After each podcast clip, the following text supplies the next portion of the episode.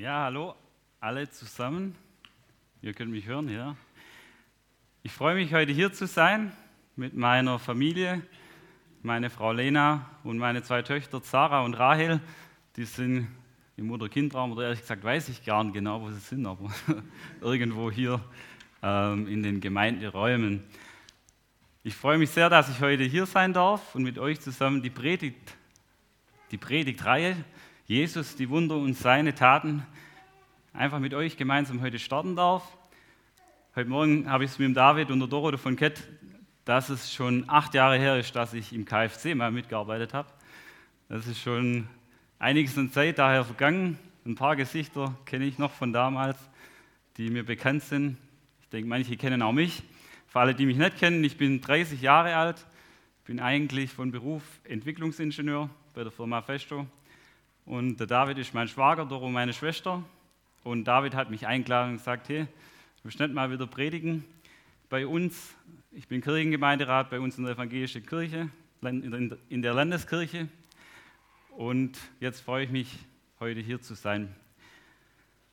Und mein Gebet, das ich hatte für heute und das ich habe, ist, dass ich euch jetzt nicht von hier, von hier vorne vollquatsche, sondern dass ihr echt was mitnehmen könnt, dass Gottes Wort, dass die Bibel zu euch spricht, mit dem Text, den wir heute gemeinsam durchgehen wollen, dass Gott wirkt, dass Gott euch zeigt, wie er in der Gemeinde wirken will, dass Gott euch zeigt, wie er in deinem persönlichen Leben wirken will.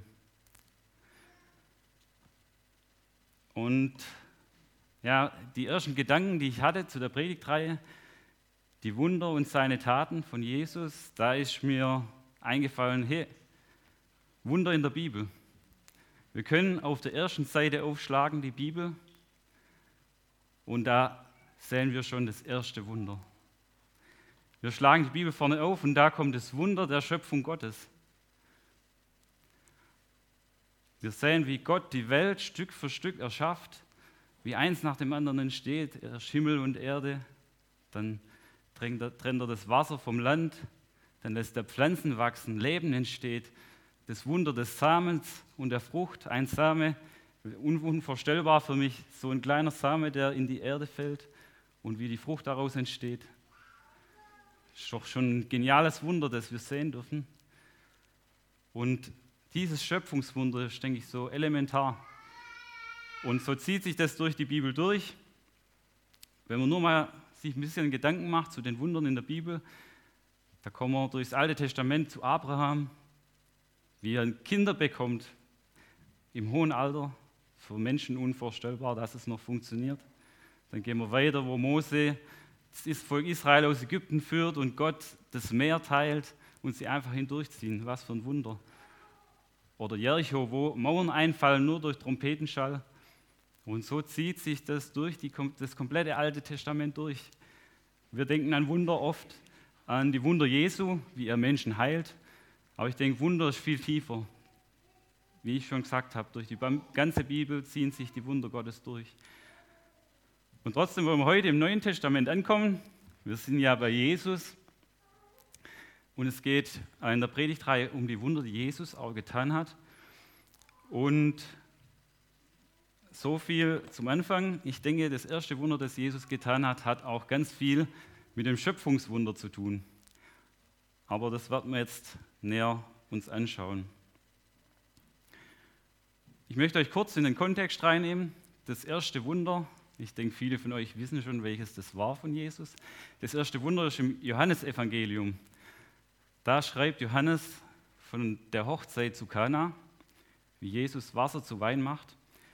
Und das Johannesevangelium ist ein ganz besonderes Evangelium.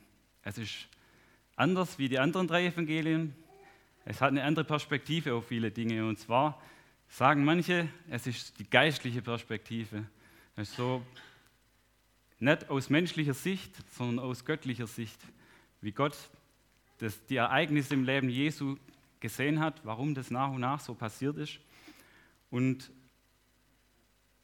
es geht in dem Evangelium um Menschen, die Jesus bezeugen. Also es geht oft um Zeugen, die sagen, hallo, hier ist Jesus. Zum Beispiel startet das Evangelium mit Johannes des Täufers. Der hat eine große Rolle, weil er bezeugt ganz am Anfang, siehe, das ist Gottes Lamm, das der Welt Sünde trägt. Und ein paar Verse später, und ich habe es gesehen und bezeugt, dieser ist Gottes Sohn. Es geht um das Zeugnis von Menschen, die sagen, schaut her, Jesus ist Gottes Sohn. Da haben wir zum einen die Zeugen und dann haben wir noch die Zeichen, die Wunder, die Jesus tut. Und die Wunder, die sollen auch bezeugen. Schaut mal, das ist Jesus, Gottes Sohn. Es geht oft gar nicht so um die Wunder, was da passiert ist, sondern es geht darum, dass wir erkennen, wer tut die Wunder. Das ist außerhalb unserer menschlichen Möglichkeiten. Da wirkt mehr, da wirkt Gott, nämlich Gottes Sohn. Und nachdem Menschen das Zeugnis hören oder die Zeichen und Wunder sehen, gibt es Menschen, die sich Jesus zuwenden, die sagen, hey, ich erkenne, da ist mehr als ein Mensch. Aber genauso gibt, zeigt das Johannesevangelium, es gibt auch Menschen, die sich nicht Jesus zuwenden und sagen, nein, ich kann mir nicht vorstellen, dass das Gottes Sohn sein soll. So überhaupt nicht meine Vorstellung, wie er sein soll. Glaube nicht, dass Jesus Gottes Sohn ist. Und so zeigt Johannes auf, wie einfach diese Wunder auch polarisieren, genau noch so wie heute. Die einen, in den einen wirkt es, schenkt Gott die Erkenntnis zum Glauben und bei den anderen, die sagen, damit komme ich nicht klar. Und so wollen wir jetzt reinstarten. Das war so ein bisschen, ups, war nicht beabsichtigt. Das war so der Einstieg, der Kontext, in welchem unsere Geschichte heute spielt. Und wir wollen starten mit einem Bibeltext. Ich habe ihn euch hier mal mitgebracht.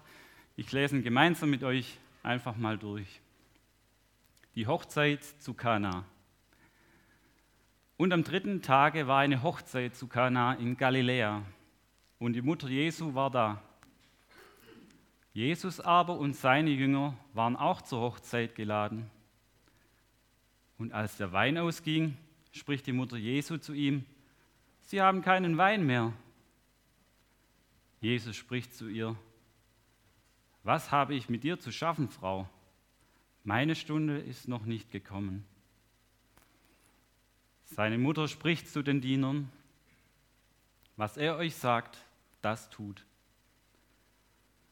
Es standen aber dort sechs steinerne Wasserkrüge für die Reinigung nach jüdischer Sitte und in jeden gingen zwei oder drei Maße. Jesus spricht zu ihnen, zu den Dienern, füllt die Wasserkrüge mit Wasser. Und sie füllten sie bis oben an. Und Jesus spricht zu ihnen, schöpft nun und bringt es dem Speisemeister. Und sie brachten es ihm. Als aber der Speisemeister den Wein kostete, der Wasser gewesen war, und nicht wusste, woher er kam, die Diener aber wussten es, die das Wasser geschöpft hatten, ruft der Speisemeister den Bräutigam und spricht zu ihm, jedermann gibt zuerst den guten Wein und wenn sie trunken sind, den geringeren. Du aber hast den guten Wein bis jetzt zurückgehalten. Das ist das erste Zeichen, das Jesus tat. Es geschah zu Kana in Galiläa und er offenbarte seine Herrlichkeit und seine Jünger glaubten an ihn. Johannes 2, 1 bis 11.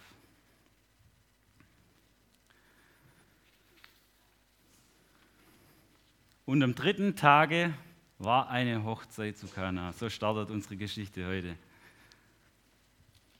An was denkt ihr? Hochzeit.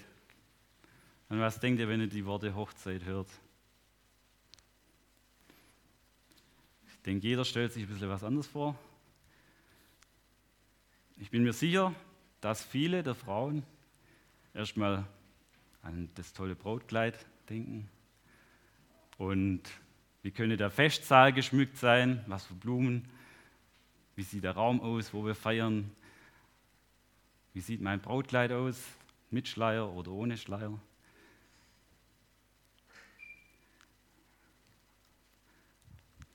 Das sind unsere Vorstellungen von Hochzeit. Aber um welche Hochzeit geht es hier? Klar, Natürlich geht es um die Hochzeit von dem Bräutigam und der Braut, die ein Hochzeitsfest feiern.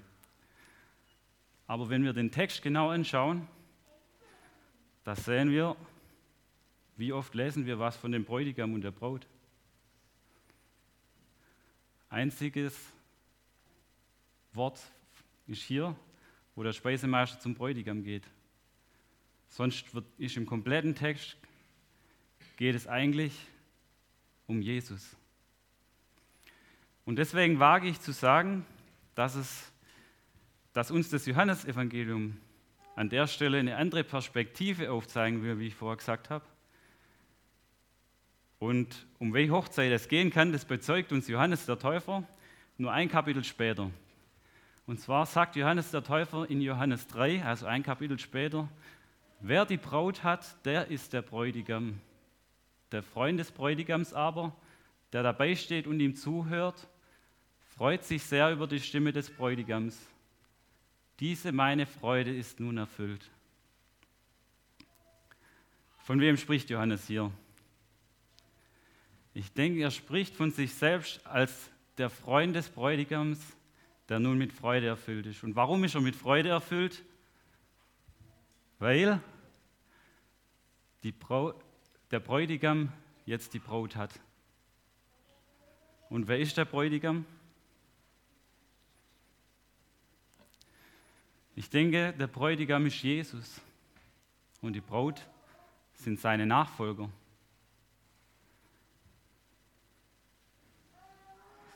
Und das ist das Bild, das uns die Bibel an dieser Stelle malt.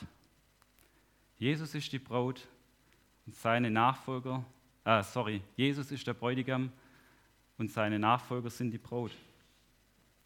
Und so wird bei diesem Fest zwar der Bräutigam, also der wahre, also in der Geschichte der Bräutigam und die Braut, werden zu einer Einheit durch die Hochzeit. Aus Johannes Evangelium will uns zeigen, nicht nur dieser Bräutigam und diese Braut, sondern auch Jesus und seine Gemeinde werden zu einer Einheit. Jesus beginnt mit seinem öffentlichen Wirken und wird zu einer Einheit mit seinen Nachfolgern. Und das ist mein erster Punkt, den ich euch mitgeben will. Wir als Gemeinde werden eine Einheit mit Jesus aber genauso du persönlich, werde eine Einheit mit Jesus, denn daraus entsteht ewiges Leben. Zu diesem Geheimnis habe ich noch eine Stelle aus dem Kolosserbrief mitgebracht, nämlich das Geheimnis. Paulus beschreibt es wirklich als Geheimnis. Das Geheimnis, das verborgen war seit ewigen Zeiten und Geschlechtern, nun aber offenbart ist seinen Heiligen Denen wollte Gott kundtun, was der herrliche Reichtum dieses Geheimnisses unter den Völkern ist, nämlich Christus in euch, die Hoffnung der Herrlichkeit. Christus in euch. Das ist das Geheimnis, in dem so viel Fülle und Reichtum verborgen liegt. Nämlich es geht um die intime Beziehung zwischen dir und Gott.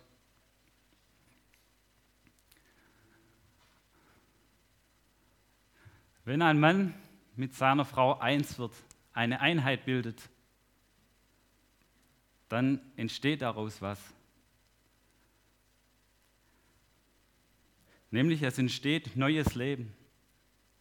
Welch Wunder. Es entsteht nämlich ein Kind. Die Frucht der Einheit zwischen Mann und Frau sind die Kinder, neues Leben. Und die Bibel die Bibel, die trennt nie zwischen dem Hochzeitsfest und dem Akt des Einswerdens. Wir Menschen tun das manchmal. Wir sagen, ja, zum einen haben wir den Akt des Einswerdens, zum anderen haben wir die Hochzeit. Das gestalten wir nach freier Entscheidung. Und wenn wir das ja trennen als Menschen, dann hat die Bibel eine klare Sicht drauf. Der Akt des Einswerdens steht über dem Hochzeitsfest. Das Entscheidende ist die Intimität zwischen Mann und Frau. Und warum? Weil diese Intimität ist das Bild dafür, dass wir eine Einheit mit Jesus werden sollen. Diese intime Beziehung zu Jesus, die bringt nämlich Frucht hervor. Und die Frucht ist das ewige Leben, das wir haben dürfen. Es ist genauso neues Leben wie bei Mann und Frau entsteht neues Leben, wenn wir intim sind, in einer intimen Beziehung mit Jesus leben, Jesus in dir lebt, dann entsteht auch Frucht. Und die Frucht ist das ewige Leben. Und das bewirkt ebenfalls auch die Früchte des Geistes, wo wir oft haben, die Liebe, die Freude, Geduld. Das alles ist damit beinhaltet. Okay, Hochzeit zu Kana, was hat es damit zu tun? Um welche Hochzeit geht es? Es geht um die Hochzeit. Wir haben zum einen das Bild zwischen Mann und Frau, aber die göttliche Perspektive ist das Bild der Einheit zwischen dir und Jesus oder zwischen dir und Gott. Und der erste Punkt, den ich euch mitgeben will, werde eine Einheit mit Jesus, denn daraus entsteht ewiges Leben. Okay, zweiter Punkt. Binde dich nicht an Erwartungen anderer Menschen, sondern folge Jesus nach. Nachdem die, du diese intime Beziehung hast, musst du dich nicht mehr an die Erwartungen von Menschen binden, sondern folge Jesus nach. Und dazu habe ich die drei Verse aus dem Abschnitt, den wir gemeinsam gelesen haben. Also ist der Abschnitt aus der Hochzeit zu Kana. Da heißt, und als der Wein ausging, spricht die Mutter Jesu zu ihm, sie haben keinen Wein mehr. Und Jesus spricht zu ihr in forschem Ton, was habe ich mit dir zu schaffen, Frau?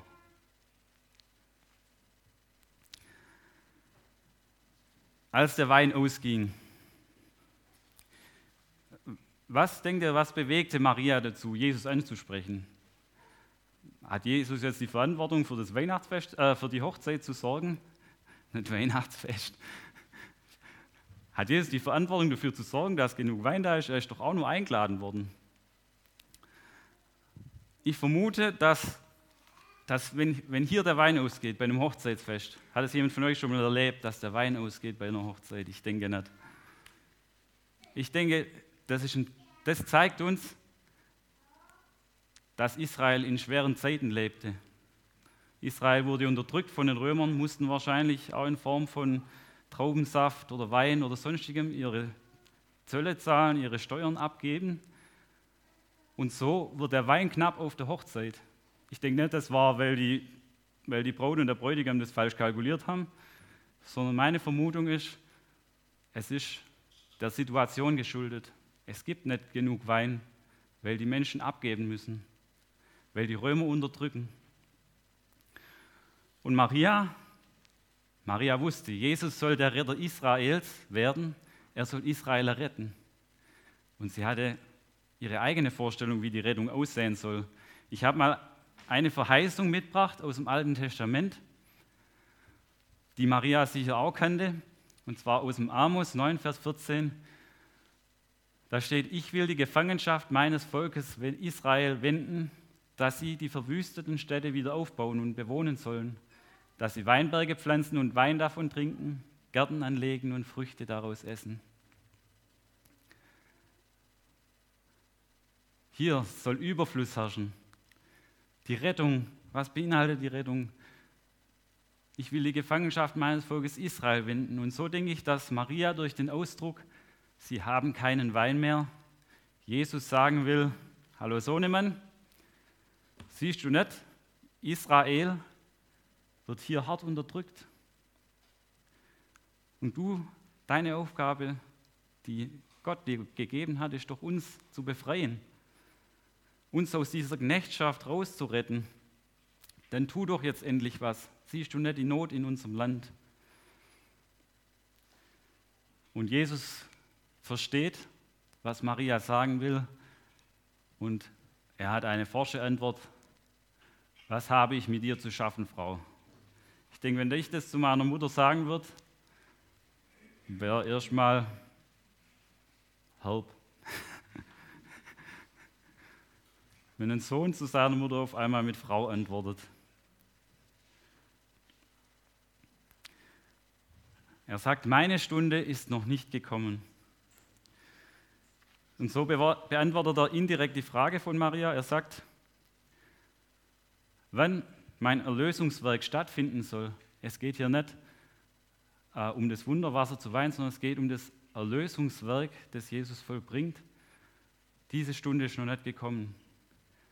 Und nicht Maria entscheidet, wann dieses Erlösungswerk kommt, nicht mal Jesus entscheidet es, sondern Jesus sagt, es ist, wenn der Vater im Himmel, es wird der Wille des Vaters im Himmel sein, wann das stattfindet. Und da, wo der Wille Marias entgegen dem Willen seines Vaters im Himmel ist, da zieht Jesus eine klare Linie und setzt die Priorität.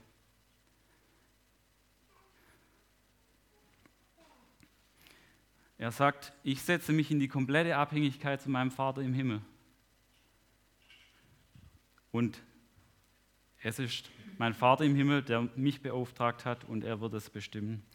Und so hebt Jesus nicht das Gebot auf, Vater und Mutter zu ehren an dieser Stelle, wie wenn wir das heute sagen würden, würde es vielleicht auch ähm, so rüberkommen, sondern Jesus setzt die richtige Priorität, die oberste Priorität in seinem Leben und so distanziert er sich jetzt auch ein bisschen von, sein, von seiner Mutter. Die oberste Priorität ist, ich will den Willen des Vaters tun. Und ich denke, der Punkt ist besonders für die von uns wichtig, die auf denen teilweise die Erwartungen von Menschen schwer lasten. Es gibt Menschen, auf denen die Erwartungen von anderen Menschen schwer lastet. Und es kann in jungen Jahren sein, aber sehr oft werden die Erwartungen von Menschen im betagten Alter auch deutlicher, weil die Not und die Einsamkeit von den Menschen größer wird und somit auch die Erwartungen an andere. Und hier dürfen wir im Gebet mit dem Vater im Himmel darum ringen, wo die richtige Grenze für uns liegen.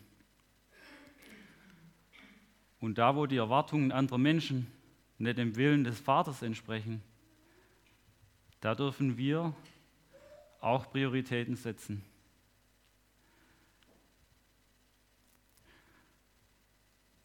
Bemerkenswert an der Stelle ist noch, wie Maria darauf reagiert. Sie ist nicht beleidigt und, setzt, und schmollt erst mal eine Woche, wie ich das vielleicht auch machen würde, wenn mein Kind so mit mir reden wird, sondern sie sieht weiter, sie spricht weiter und sieht die größere Perspektive und sagt trotzdem zu den Dienern, was er euch sagt, das tut. Ich denke, das können wir auch noch mitnehmen. Und so kommen wir zu dem letzten Punkt. Also erster Punkt war, ich muss selber kurz gucken nochmal, werde eins mit Jesus, denn daraus entsteht ewiges Leben. Der zweite Punkt, binde dich nicht an Erwartungen anderer Menschen, sondern folge Jesus nach. Und der dritte Punkt, sieh und staune über Gottes Wirken. Jesus macht aus der prekären Situation, die da ja jetzt herrscht, der Wein ist ausgegangen und die Mutter wird schon forsch angefahren. Aus dieser Situation macht Jesus etwas Wunderbares. Und zwar, er macht Wasser zu Wein. Das Wunder. Das Wunderwasser zu Wein zeigt, Jesus als Schöpfer dieser Welt. Ich habe das mal ähm, mit einem Bild, will ich das euch zeigen. Und zwar verkürzt Jesus den biochemischen Prozess von Wasser zu Wein. Das ist nicht wunderbar, biochemischer Prozess. Ich habe mir so vorgestellt, wie wird Wasser zu Wein? Wasser muss erstmal entstehen. Da wird aus dem Meere werden Wolken gebildet durch Verdunstung und dann regnet es die Wolken ab. Das ist ja das Wasser.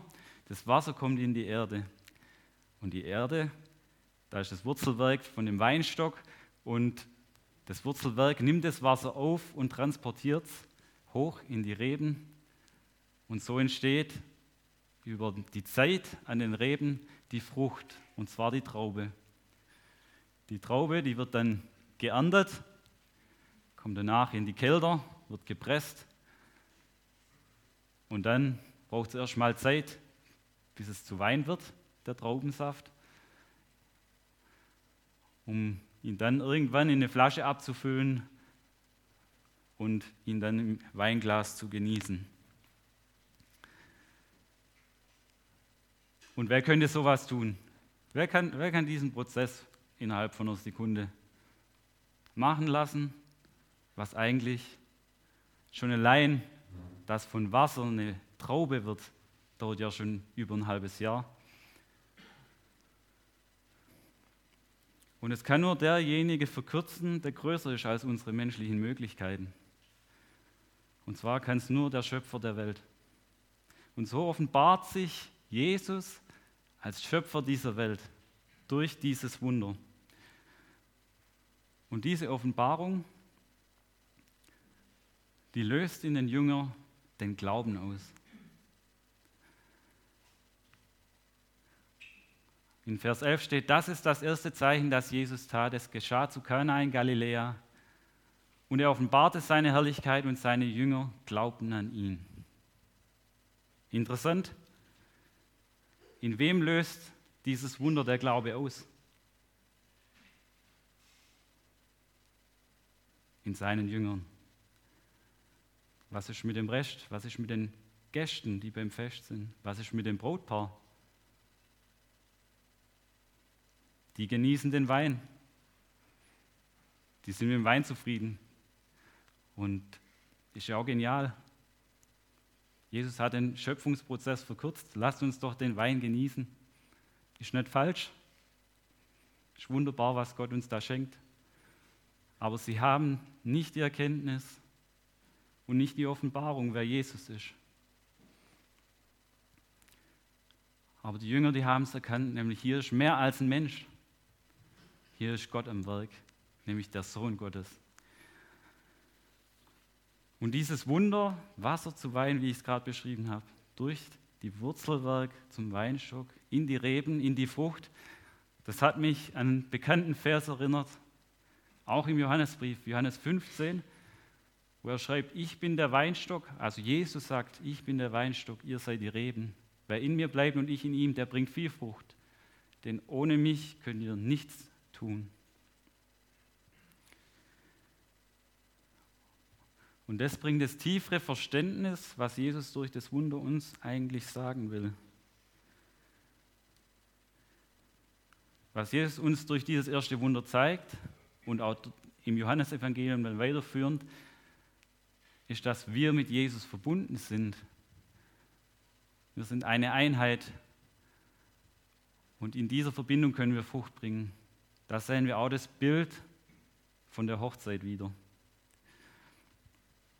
Und es gibt noch einen spannenden Punkt. In welche Wasserkrüge wird das Wasser gefüllt?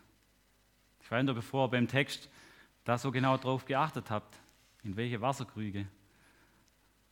Wäre spannend, mir war es davor nicht bewusst. Aber es werden die Wasserkrüge zur Reinigung nach jüdischer Sitte gefüllt. Was waren das für Krüge? Die Juden haben sich vor dem Essen auch die Hände gewaschen, Füße gewaschen, meine ich. Ich kenne leider die jüdischen Sitten jetzt nicht so im Detail. Äh, könnte wahrscheinlich der Martin mehr dazu sagen oder der David. Aber sie haben sich gereinigt mit Wasser. Und diese Krüge der Reinigung macht Jesus Wasser zu Wein. Und wie will Jesus uns heute reinigen? Er sagt, die äußerliche Reinigung ist nur ein Bild. Die wahre Reinigung geschieht durch mein Blut. Und der Wein ist das Bild für Jesu Erlösungswerk, nämlich am Kreuz. Die wahre Reinigung geschieht durch sein Blut, durch sein Erlösungswerk. Und da haben wir das Bild vom Abendmahl. Und so zeichnet Jesus schon beim ersten Wunder, beim ersten öffentlichen Auftritt, zeichnet er schon das Bild vom Abendmahl. Wir sehen schon im ersten Wunder sein Erlösungswerk, wie er uns retten möchte, nämlich durch sein Blut. Und über das Abendmahl hat meine Frau, ehrlich gesagt, ein Buch gelesen und gesagt, hey, lest doch das auch mal. an die eine Stelle und es ist so genial, weil es die Verbindung schafft zwischen Abendmahl und der Hochzeit zu Kana, obwohl sie es eigentlich gar nicht implizit so dachte. Das ist von Anne Voskamp, das Buch. Und da möchte ich euch eine kurze Bibelstelle noch vorlesen, äh, nicht Bibelstelle, eine kurze Stelle aus dem Buch noch vorlesen. Es geht ums Abendmahl. Am Abend vor dem Passafest hörte ich den Bericht eines Pastors, der in Jerusalem gewesen war. Er war im Klassenzimmer einer jüdisch-orthodoxen Schule gewesen und hatte einen Rabbi zugehört, der die Hochzeitsrituale erklärte, die zu Jesu Zeit üblich waren. Also ein Rabbi erklärte die Hochzeitsrituale zur Zeit Jesu. Er begann damit, was geschah, wenn ein junger Mann der Familie mitteilte, dass er sich für ein bestimmtes Mädchen entschieden hatte. Der Vater des Jungen füllte dann einen Becher mit Wein und reichte diesen seinem Sohn. Der Sohn wandte sich damit seiner Auserwählten zu und bat sie in aller Form, seine Frau zu werden. Der Moment war so feierlich, als würde der junge Mann einen Schwur im Namen Jahwes ablegen. Er reichte dabei der jungen Frau den Kelch und erklärte, dieser Becher ist ein neuer Bund mit meinem Blut, zu dem ich dich einlade. Also wenn es so stimmt, was der Rabbi erzählt, dann ist es zu Jesu Zeit so gewesen bei der Hochzeit zu Kana. Der junge Mann reichte den Becher voll Wein seiner Frau und sagt, dieser Becher ist ein neuer Bund mit meinem Blut, zu dem ich dich einlade. An dieser Stelle war der Pastor überrascht. Der orthodoxe Rabbiner sprach über die Hochzeitsrituale im ersten Jahrhundert nach Christus aber er zitierte gleichzeitig die Worte, die Jesus beim letzten Abendmahl sagte. Dieser Becher ist Gottes neuer Bund, der in Kraft gesetzt wird durch mein Blut, das für euch vergossen wird. Also war das letzte Abendmahl ein Eheversprechen. Langsam fuhr der Pastor fort, jeder sollte es hören. Dabei hielt er den Abendmahlskelch in seinen ausgestreckten Händen. Das heißt, Jesus sagt dir, mit diesem Kelch, ich liebe dich, ich will dich, ich schließe einen Bund mit dir, ich gehöre dir. Dieser Kelch steht für den neuen Bund mit meinem Blut, zu dem ich dich einlade. Liebst du mich? Willst du einen Bund mit mir eingehen? Der Rabbi beschreibt das Hochzeitsritual wie zur Zeit von der Hochzeit zu Kana und es malt das Bild vom Abendmahl. Und wie cool ist, dass wir heute sogar Abendmahl feiern dürfen, passend zu diesem Wunder, zu diesem Eheversprechen, dass Jesus diese intime Beziehung zu dir haben will. Und Jesus sagt dir mit dem Kelch, ich liebe dich und willst du mit mir eins werden? Und wenn du bereit bist für den Bund mit ihm, dann darfst du nachher auch den Kelch nehmen und dann diesen Bund annehmen. Und aus dem Bund entsteht das Wunderbare, die Frucht, nämlich das ewige Leben. Amen.